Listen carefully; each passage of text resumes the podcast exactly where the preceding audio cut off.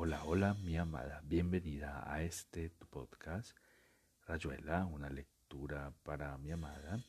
Recordándote que este nuevo episodio es realizado con todo el amor del mundo y dedicado a ti. Hoy continuaremos con la lectura de unos de los relatos de este gran escritor llamado Julio Cortázar. Te amo, te amo, te amo con todo mi ser todo mi corazón. Continuamos con la lectura de 62 Modelo para armar del escritor argentino Julio Cortázar. Retrato de Helen, morenamente seda. Canto rodado que en la palma de la mano finge entibiarse y la va helando hasta quemarla anillo de Moebius donde las palabras y los actos circulan solapados y de pronto son cruz o raya, ahora o nunca. Helen Arp, Helen Brancusi, tantas veces Helen Hactu, en el filo de la doble hacha y un gusto a sílex en el beso. Helen arquero flechado, busto de cómodo adolescente. Helen dama de Elche, doncel del Elche, fría, astuta, indiferente crueldad, cortés de infanta entre suplicantes y enanos. Helen, Marie mise añupar ses celibitaires mem. Helen, respiración de mármol, estrella de mar que asciende por el hombre dormido y sobre el corazón se hinca para siempre, lejana y fría, perfectísima. Helen tigre, que fuera gato, que fuera ovillo de lana, la sombra de Helen es más densa que las otras y más fría. Quien posa el pie en sus sargazos siente subir el veneno que lo hará vivir para siempre en el único delirio necesario. El diluvio es antes y después de Helen. Todo teléfono espera, escorpión gigante, la orden de Helen para romper el cable que lo ataba al tiempo, grabar con su aguijón de brasa el verdadero nombre del amor en la piel del que todavía esperaba tomar el té con Helen, recibir la llamada de Helen.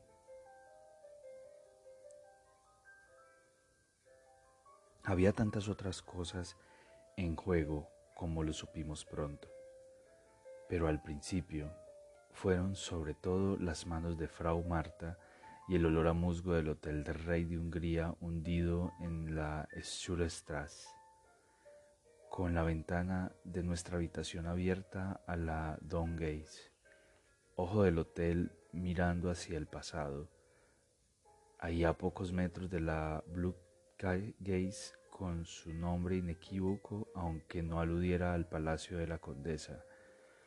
Ahí se entraba en un terreno de supuestas coincidencias, de fuerzas que habían terminado por imponer diagonalmente el nombre de la calleja, hacerlo coincidir con el que debió murmurar el pueblo cuando el gran terror, y el perfume de musgo y cuero viejo que nos esperaba dudosamente en la habitación donde el gerente nos había instalado en persona y que era una habitación histórica. La Ladislao Boleslavsky Simmers, con su inscripción gótica en la doble puerta y sus espesas paredes que no hubieran dejado entrar el más horrible de los gritos, así como probablemente alguna vez, porque sabíamos a dónde daba la pared medianera en la que se apoyaba la cabecera de nuestra crujiente cama. Habría ahogado la voz y el piano de Mozart mientras en la casa de al lado componían las bodas de Fígaro, según lo explicaba la guía Nagel y lo comentaba entusiastamente la chica inglesa a la hora del desayuno en la mesa de Frau Marta, puesto que nadie iba a Viena sin visitar la Figaro House. Con ayuda de la guía, Nagel y emocionarse de 9 a 12 y de 14 a 17, entradas 5 chelines. Ni Tel ni yo hubiéramos podido precisar cuando empezaron las asociaciones de ideas. Desde luego, ni a ella ni a mí se nos había ocurrido distintamente que la vieja pudiera ser algo así como una presencia de la condesa, puesto que siempre habíamos coincidido melancólicamente en que no hay reencarnaciones, o que si las hay el reencarnado no se entera, y la cosa carece entonces de todo interés. La atmósfera del hotel debió influir, o el tedio que de a ratos nos ganaba y que combatíamos así, antes de darnos cuenta de que había algo más, que no era únicamente frivolidad de desocupados, la que nos había obligado a mudarnos del Capricornio abandonado, abandonando las toallas perfectas, el bar con sus sillones funcionales, y que de alguna manera teníamos la obligación de seguir adelante, irónicos y desencantados, y a la vez ansiosos de que ocurriera algo que no podíamos prever. Desde un principio nos habíamos fijado en el doble sentido de la palabra, en las manos de Frau Marta, así como Tell aquella mañana en el Capricornio se había fijado en la manera aracnoide con que Frau Marta enredaba verbalmente a la chica inglesa para ganarse el derecho de trepar hasta su mesa. Esas manos habían acabado por obsesionarnos. Estoy exagerando, pero todos nosotros contábamos siempre cualquier cosa regocijándonos de antemano con la indignación de mi paredro, que nos trataba de histéricos. Unas manos que revolvían casi todo el tiempo en un vetusto bolso negro de donde salían y entraban carnets y libretas con tapa de hule, papeles sueltos, monedas, cabos de lápiz y una regla transparente con la que Frau Marta subrayaba algunas de las anotaciones que escribía para guiar a la chica inglesa en sus paseos por Viena. Oh, sí señora, alborozada y un poco temerosa al ver a Frau Marta que sacaba la regla con un aire de traviesa colegiala, pasa de uva y puntillas ajadas, para subrayar dos veces el nombre y la dirección del Hotel del Rey de Hungría donde, según había escuchado Hotel, la informante gozaba de particular predicamento y de precios módicos. Calac ha insistido muchas veces en que mi sensibilidad para con las manos es enfermiza y que un psicoanalista, etc., en la Closerie des Lilas, al término de un raro encuentro en que había aceptado una invitación a beber vino blanco y se había mostrado menos distante que otras veces, Helene me dijo que mis manos eran penosas, demasiado sensibles, con algo de mensaje que ya no tiene destinatario, pero sigue proponiéndose sobre las mesas, en los bolsillos, bajo las almohadas, en la piel de una mujer, peinando cabellos, escribiendo cartas, abriendo las puertas de los infinitos cuartos donde transcurre la vida de un intérprete. ¿De qué hubiera servido responderle que el destinatario del mensaje estaba ahí, precisamente al alcance de mis manos, que su pelo y su almohada y su piel se negaban a recibir el mensajero. Helen hubiera sonreído como desde lejos, hubiera dicho algo sobre las lámparas de la Closerie des Lilas, que seguían siendo las más dulces de todos los restaurantes de París.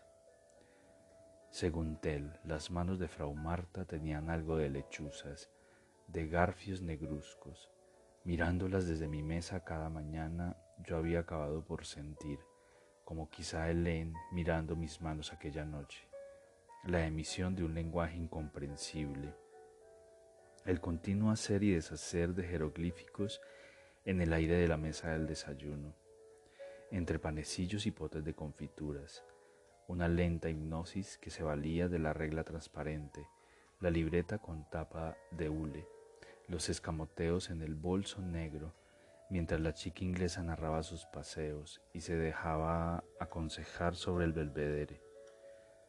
La de Kirche, la Cámara del Tesoro en la Hofburg. Curiosamente, lo señalo con alguna irritación, la idea de la condesa se le ocurrió a Tell.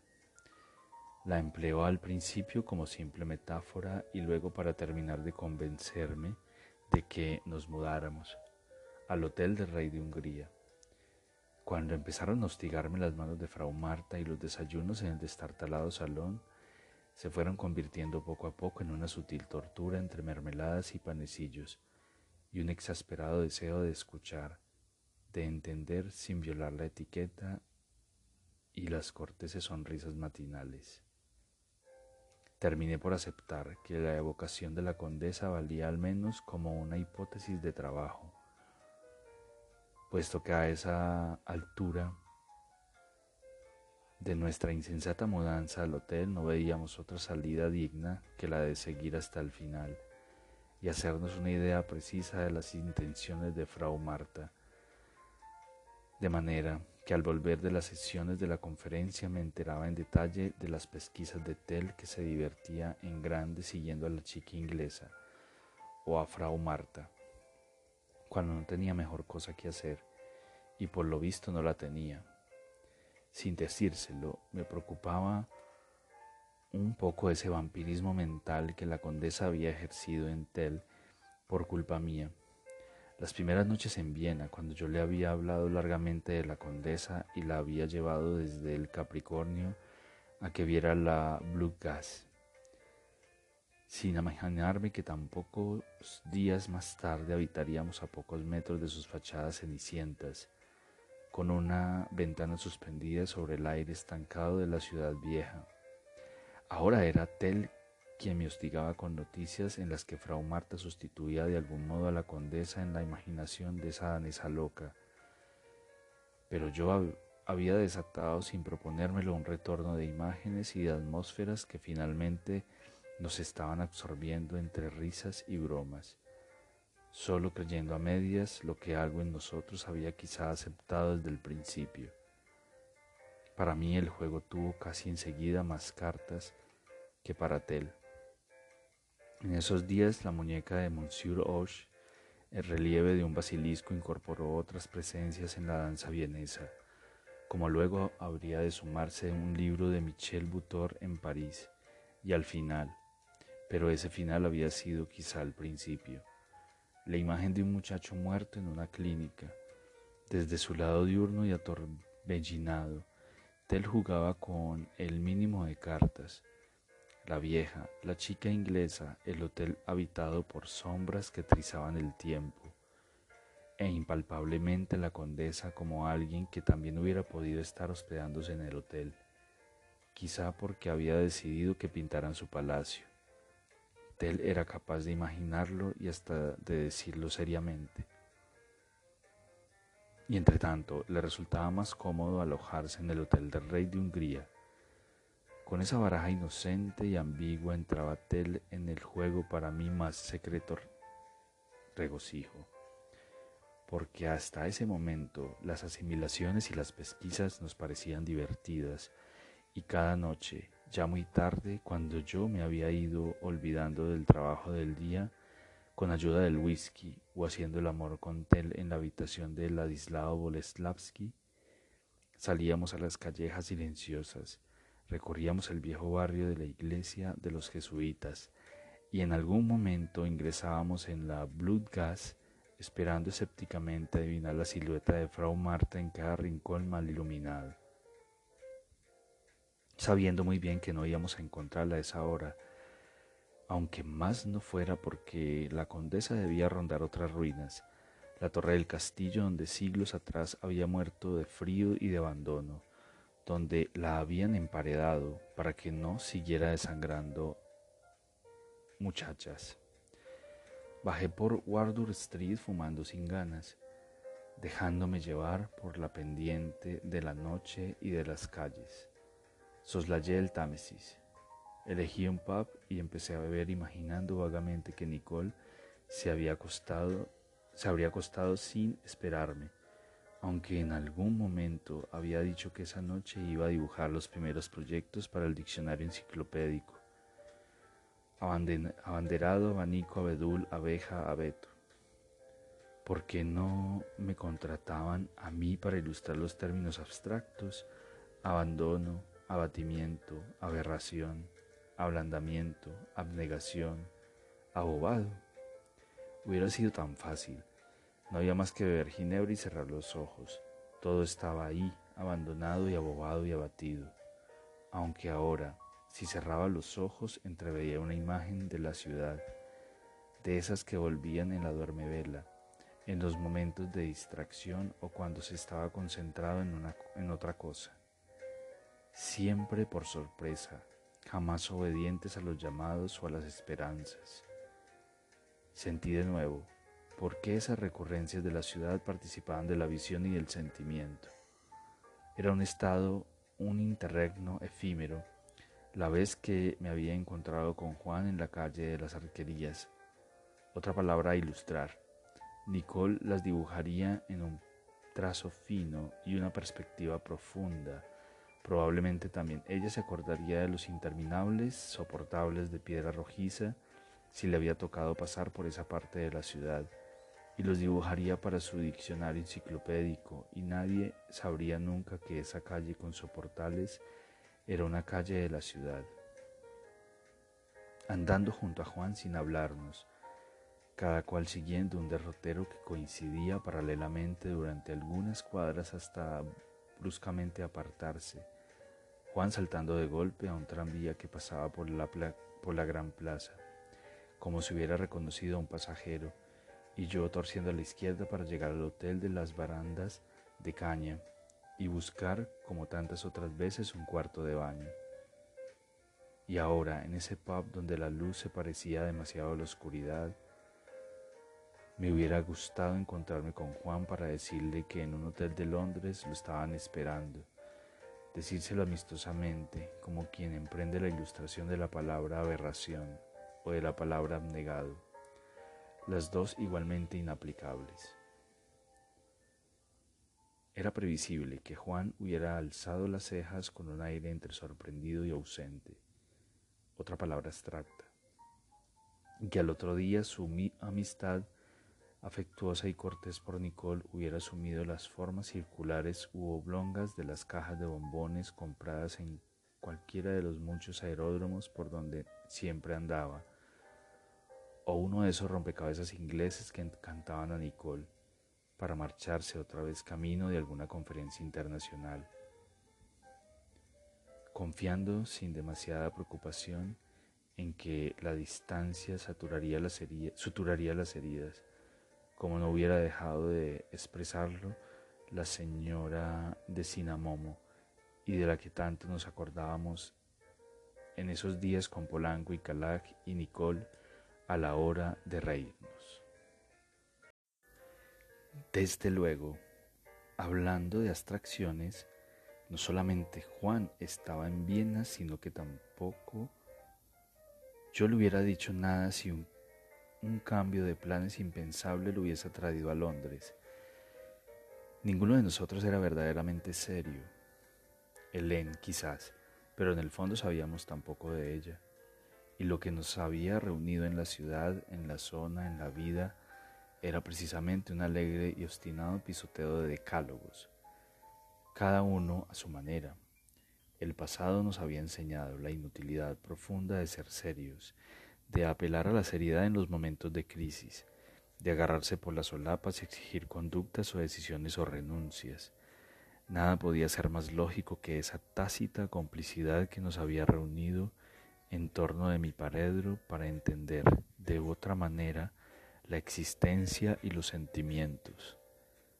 Caminar por rumbos que no eran los aconsejables en cada circunstancia, dejándonos llevar, saltando a un tranvía como lo había hecho Juan en la ciudad, o quedándose en una cama como yo seguía haciendo con Nicole, sospechando sin razones ni demasiado interés que todo eso tendía o distendía a su manera lo que en el plano de la razón sensata se hubiera traducido en explicaciones, cartas, mucho teléfono y quizá tentativas de suicidio o viajes repentinos a la acción política o a las islas del Pacífico. Mi paredro, me parece, había sostenido alguna vez que nos basábamos mucho más en un mínimo común múltiplo que en un máximo común divisor. Y aunque vaya a saber lo que había querido decir, curioso que a pesar de la quinta ginebra, que esa noche tenía un raro justo a jabón, detrás de todo eso que estaba pensando hubiera algo que se asemejaba a la alegría palabra para ilustrar, a la casi jubilosa aceptación. Otra, realmente tendrían que contratarme. de que la malcontenta llenaba por fin un hueco, no precisamente ella, sino la noción de la malcontenta, el contenido de esa palabra que al fin venía a colmar un hueco que había durado demasiado tiempo. Se la había dicho esa misma tarde, malcontenta, y ella había bajado la cabeza para ordenar sus pincelitos. De alguna manera acabábamos de abolir el hueco de esos meses, la duda un hueco, la esperanza un hueco más grande, el rencor el hueco de los huecos, modalidades del gran agujero, de eso que ya había combatido toda mi vida con un martillo y un cincel, con algunas mujeres y toneladas de arcilla echadas a perder. Ahora no quedaba nada, el terreno estaba nivelado, y se podía pisar en firme después de esas semanas y semanas de hueco desde la tarde en que nos habíamos detenido en la carretera de Venecia a Mantua. Y yo había sabido que Nicole estaba triste. Había sentido por primera vez de lleno eso que ahora era la mal contenta. El resto, prolija invención de huecos. Primero la negación esperanzada. El no es posible el sigamos todavía un poco y después las tentativas para ir colmando vicariamente el hueco. Por ejemplo, el tallo del Hermodactylis tuberosis y los neuróticos anónimos. Porque habíamos venido a Londres para por qué seguir juntos. De los dos, Marras tenía por lo menos algún mérito, pero era él quien lo pensaba puesto que había tratado de hacer algo para colmar ese hueco. Se había inventado una especie de acción paralela, yendo y viniendo al Cortaul Institute, controlando el resultado de su invención y las reacciones de Harold Harrison mientras Nicole seguía sentada junto a los gnomos, escuchando de a ratos el transistor y aceptando sin gusto ni disgusto todo lo que le proponían Calac y Polanco y Marraz, yendo al cine o a los musicales y comentando las noticias de Tel, que en esos días se había vuelto misteriosa y bastante Sheridan Le Fanu.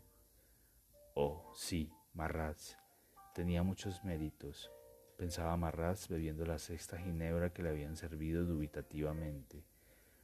Aunque el verdadero mérito hubiera sido mandar todo al diablo y consagrarse exclusivamente a la piedra de hule, terminar de colmar el hábito hueco echándole adentro la piedra de hule que buscaba Mr. Whitlow en las canteras de Northumberland, saltarle encima con el martillo y el cincel como Hamlet tirándose al agujero que había sido Ofelia recordar la figura de Vercingetorix en la masa misma del antiguo hueco, negándolo y aboliendo los martillazos y trabajo y mucho sudor y vino tinto. Inaugurar qué carajo con un tiempo exclusivamente de piedra de hule y héroes ancestrales, sin casas rojas ni rompecabezas corteses ni gnomos secándose en la mesa. Y ella, entre tanto, estaría llorando por mí, ciertamente por mí, no por ti, pobrecita, porque tú, también tú odias los huecos y toda lástima de ti misma te hubiera parecido el más fétido de los agujeros, y todo tu amor por Juan, que te regalaba bombones y rompecabezas y se iba. Había estado como ensordecido desde quién sabe cuándo por el temor de hacerme daño, a que yo lo descubriera y me desesperara sin ser quisiera siquiera capaz de dejarte atrás para siempre como una estatua terminada.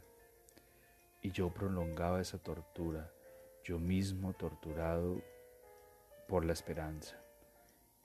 Y una vez más me había marchado golpeando la puerta, o a veces cerrándola, con una paciencia infinita para no despertarla o distraerla inaugurando otro plazo de vagabundeo y neuróticos anónimos y borracheras en vez de saltar de una vez por todas las sobre la piedra de Uli y restituir a la malcontenta en su enciclopedia y a las futuras cajas de bombones. Pero ahora es diferente, pensó. Ahora ya no queda esperanza, ya nos hemos dicho las palabras del exorcismo. Ahora hay la malcontenta, y esa es la palabra que colma definitivamente el agujero de la esperanza. Esa es la verdadera piedra de hule.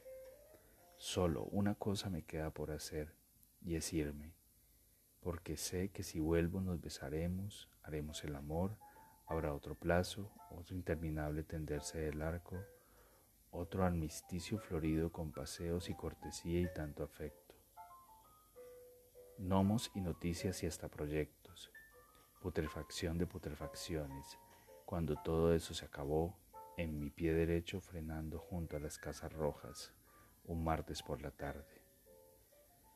Cuando salió del pop le pareció que las calles subían, que no le era tan fácil andar como un rato antes. Por supuesto, que subían, como que una vez más lo estaban llevando de vuelta al hotel.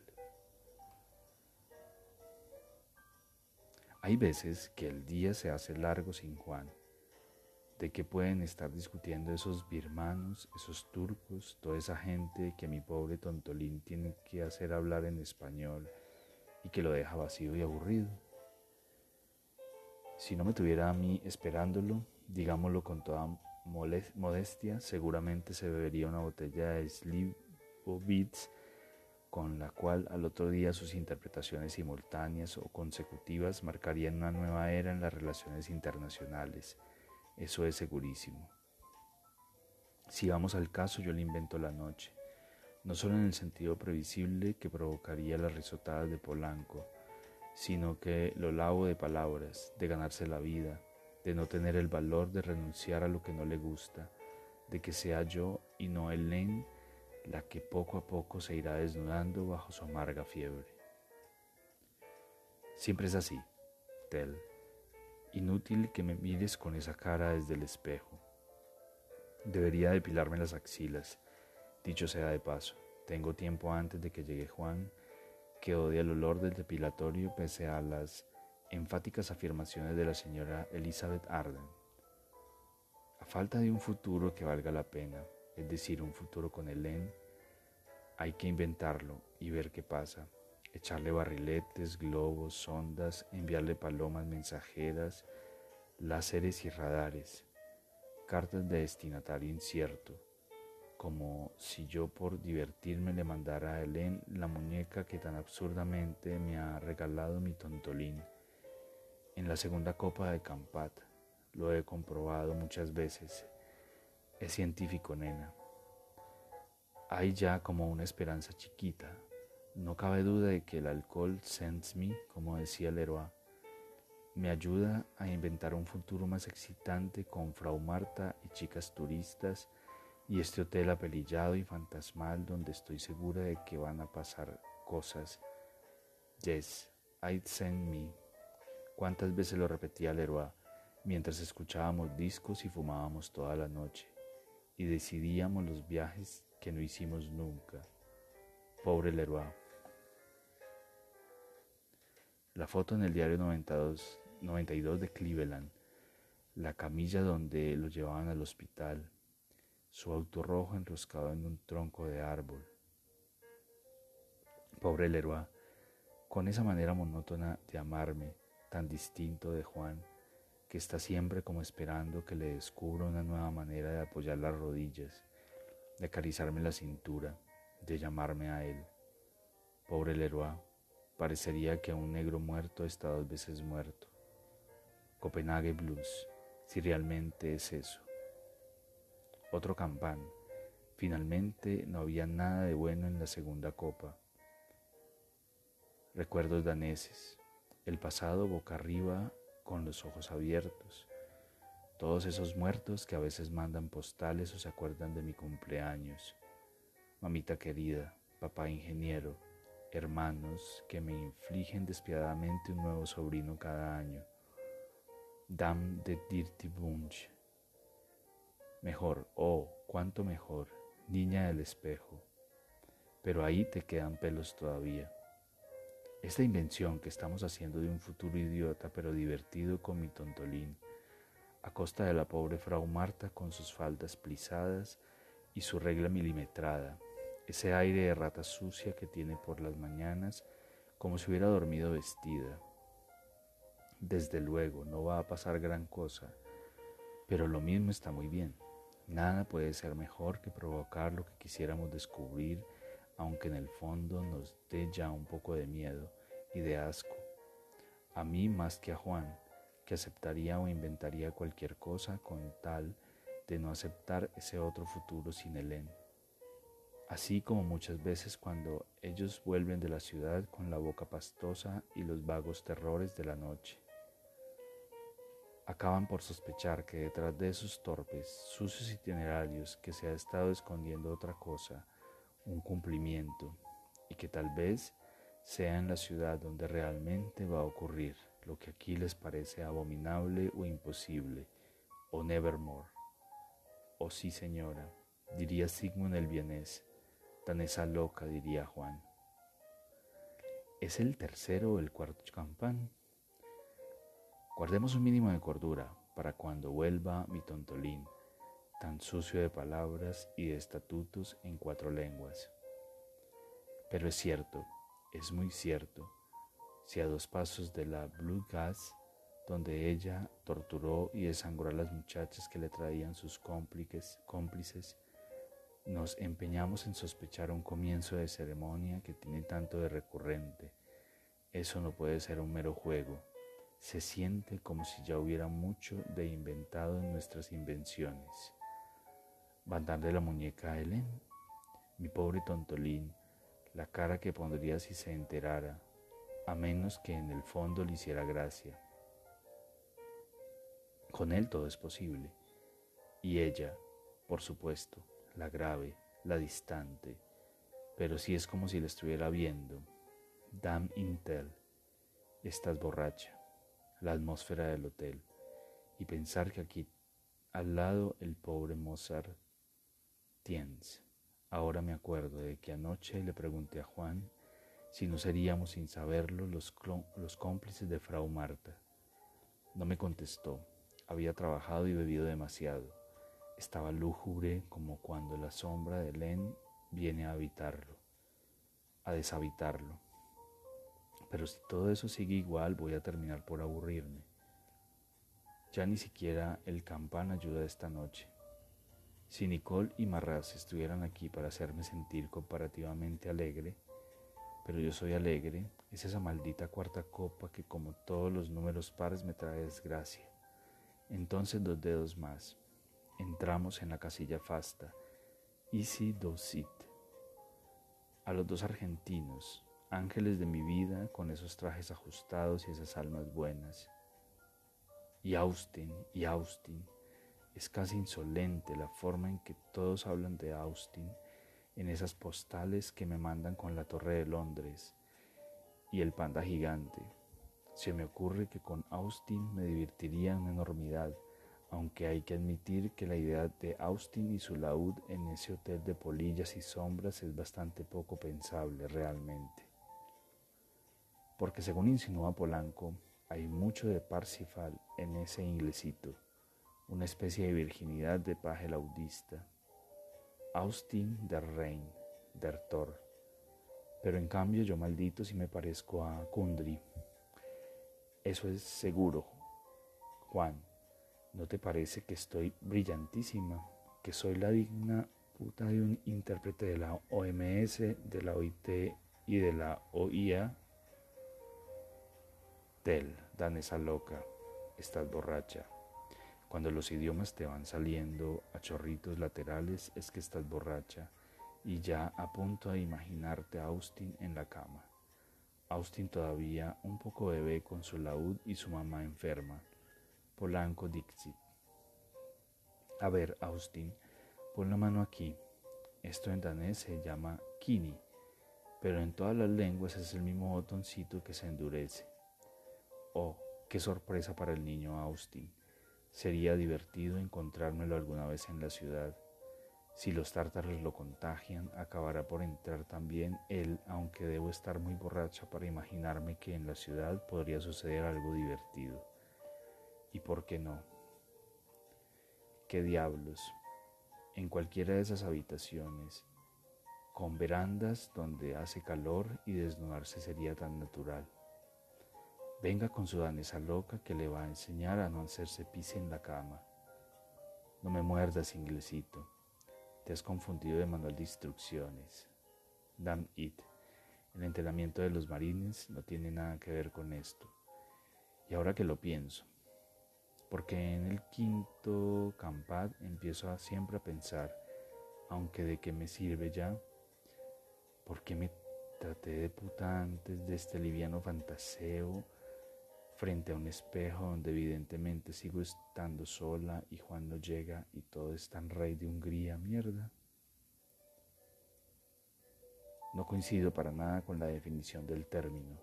En todo caso, soy la gran consoladora la que lava las heridas de amor de mi pobre tontolín que todavía está padeciendo a rumanos y congoleños. Y hablando de mi tontolín, hola, there you are. Pero qué cara traes. Se ve que eres tú el que lava los diccionarios del mundo. Ahora mismo telefoneo para que nos suban hielo y una botella de Apolinaris.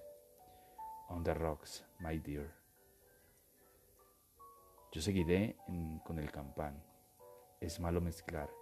Aquí, uno muy largo, ahora otro. Aquí, good boy. Y aquí termina Rayuela, una lectura para mi amada. En el próximo episodio continuaremos con la lectura de este interesante relato. Te amo, te amo con todo mi ser y todo mi corazón. Te amo